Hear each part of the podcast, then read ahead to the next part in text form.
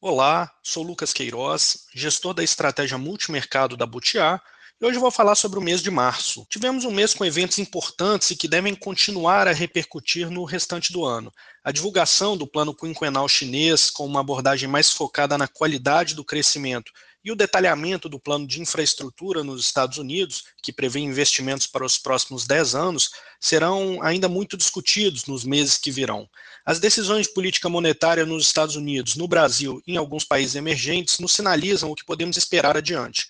Com maior destaque, a reunião do FONC não mostrou surpresas pela decisão de manutenção da taxa, nem pelo tom adotado pelo Jerome Powell, que minimizou possíveis riscos inflacionários foram reveladas as expectativas dos membros do comitê para a taxa de juros nos próximos anos e veio sem alteração em relação ao apresentado no final do ano passado. O consenso por lá é que não devemos ter nenhum aumento das Fed Funds, pelo menos até o final de 2023. O mercado, por outro lado, já precifica uma probabilidade significativa de que a taxa retorne a 1% até 2023, na esteira de dados econômicos mais robustos. Essa incerteza com relação às taxas nos Estados Unidos e o risco de um sobreaquecimento tem afetado os emergentes pelo fortalecimento do dólar e das commodities, fazendo emergir nessas localidades uma inflação mais alta do que o antecipado. Aqui no Brasil, observamos isso repercutindo na decisão do Copom, que elevou a taxa de juros em 75 pontos base, acima da previsão do mercado. No México, onde haviam iniciado um ciclo de corte na última reunião, tiveram de optar pela manutenção, agora na reunião de março, também citando a inflação como uma ameaça. Na Indonésia, onde se vê espaço para redução da taxa olhando para ociosidade, já se especula o início de um ciclo de alta com foco em ancorar a moeda.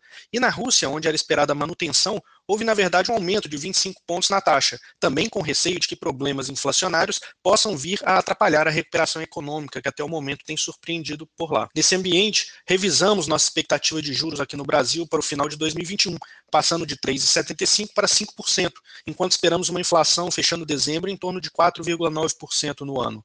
Apesar de, do mês desafiador, os nossos fundos navegaram bem, com o Butiá Excelência FICFIN avançando 0,61 e o Butiá Excelência Previdência valorizando 0,44.